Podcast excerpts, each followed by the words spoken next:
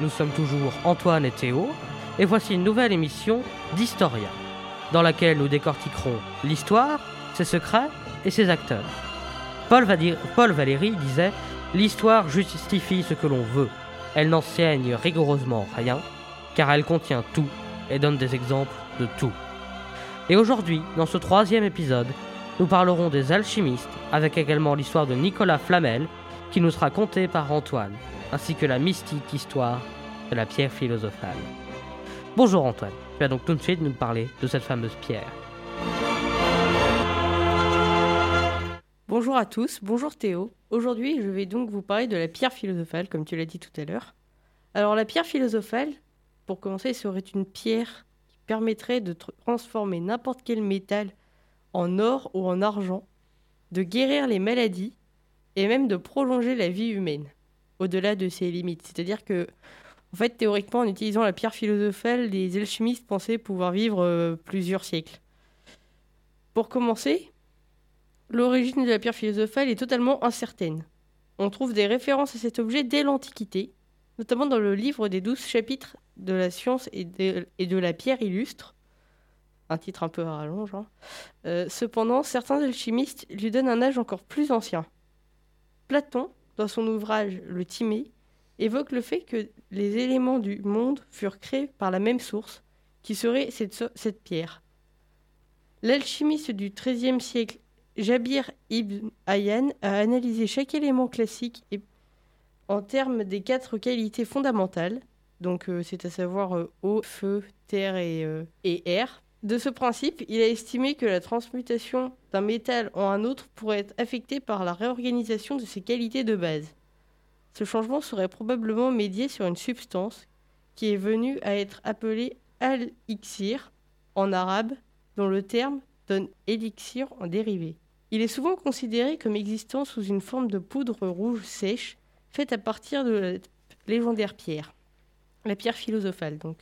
Cette théorie est basée sur des métaux comme l'or ou l'argent, ce qui serait à l'origine de la première capacité de la pierre.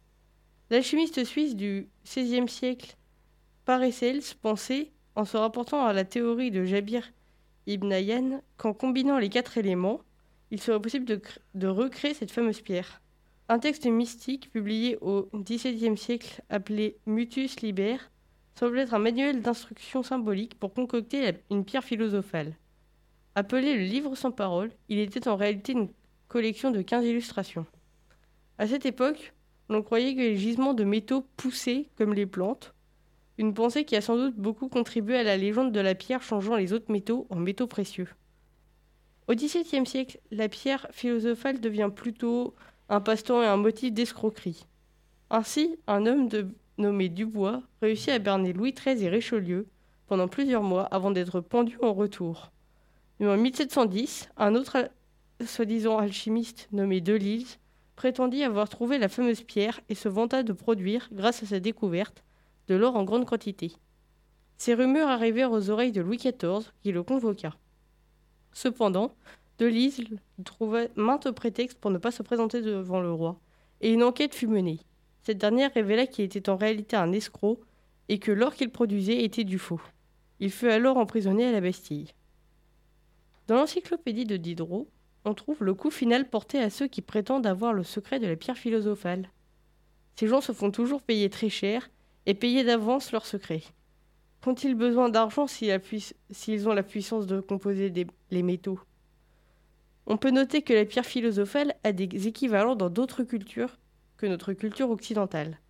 Ainsi, par exemple, dans la religion bouddhiste, il est fait référence à une pierre semblable à une perle accordant une longévité hors norme et d'immenses connaissances. Merci Antoine, je vais donc moi vous parler de l'alchimie. Et plus précisément de l'alchimie du Moyen Âge jusqu'à celle du XVIIIe siècle. Avant toute chose, il faut savoir que jusqu'au XVIIIe siècle, la chimie et l'alchimie en un seul mot étaient confondues. En revanche, l'alchimie ne doit pas être confondue avec la magie. Alors que l'alchimie va tenter de comprendre la nature, le magicien va lui essayer de l'invoquer ou de faire divers sorts. L'alchimie existe depuis l'Antiquité. Elle connut son apogée entre le 9e et le 11e siècle dans l'Empire arabe, puis elle s'est répandue sur, l'Occident. La pensée des alchimistes est en partie basée sur un livre d'Aristote, Météorologie. Et bien qu'il n'y présente pas les conclusions météorologiques du siècle à venir, il y parle de nature et de fondation des métaux. Comme tu nous le disais Antoine, il pense que ces derniers sont constitués de mercure et de soufre et qu'ils poussent dans la nature. Dans leur atelier, les alchimistes chauffent, mélangent, transforment. Ils veulent notamment savoir comment créer de l'or avec de la pierre philosophale, comme tu viens de nous le dire. Ils essayent aussi de vivre plus longtemps et de créer par exemple des élixirs de jouvence. On dit souvent que les alchimistes avaient leur langage codé, que seuls les initiés pouvaient déchiffrer. À la Renaissance, Prague devient le centre névralgique de l'alchimie, et la cour euh, les encourage à faire leur expérience. Prague, capitale du Saint-Empire romain germanique, avec l'empereur Rodolphe II, qui est un très grand mécène et va financer, entre autres, les travaux des alchimistes. À de nombreuses reprises, l'alchimie sera introduite dans la médecine, et le savant Michael Scott évoque par exemple la vertu médicinale de l'or potable. Mais la religion peut parfois être assez omniprésente chez eux, chez, ces alchimistes. Pardon. En effet, ils font souvent des analogies, c'est-à-dire des comparaisons entre leur matière et la religion.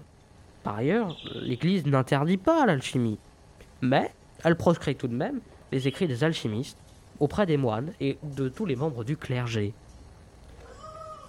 Au fond, les alchimistes firent de vraies découvertes scientifiques, faisant naître de nouvelles techniques, comme le bain-marie, la distillation, la sublimation. Ils mirent aussi en évidence des éléments comme le soufre, le mercure, les acides sulfuriques, nitriques ou chlorhydriques.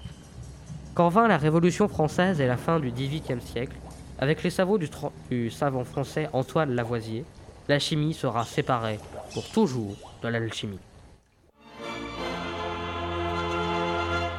Bien, maintenant je vais vous parler de Nicolas Flamel. Et pour commencer, je peux direct vous dire qu'il n'est pas véritablement alchimiste. Nicolas Flamel serait né, alors euh, je dis serait parce que personne n'est vraiment sûr, vers 1330 et mort vers 1418. Cependant, on peut noter que, pour une personne de l'époque, donc euh, le Moyen Âge, n'appartenant pas à la noblesse, on retrouve beaucoup de sources sur lui. Il naquit donc vraisemblablement entre 1330 et 1340. Il échappa, dans sa jeunesse, à la peste noire, une maladie qui emporta entre un tiers et la moitié de la population européenne. Il vécut à Paris durant la guerre de Cent Ans et fit apparemment partie des bourgeois parisiens qui assassinèrent Isabeau de Bavière, qui était reine de France en 1348. Au XIIIe siècle, la fondation des universités et le développement de la littérature profane entraîna la construction d'ateliers laïques. Flamel devient dès lors copiste et écrivain public. Il acheta ensuite la maison en face de l'échoppe au coin de la rue des Écrivains, à Paris, dans laquelle il habita et installa son atelier, la Fleur de Lys. Après 1363, il devait probablement être libraire jury.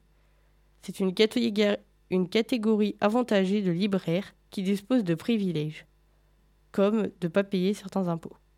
En 1370, il épousa une femme deux fois veuve, Pernelle. Le couple commença à financer la construction de monuments pieux, comme le portail de l'église Saint-Jacques de la Boucherie.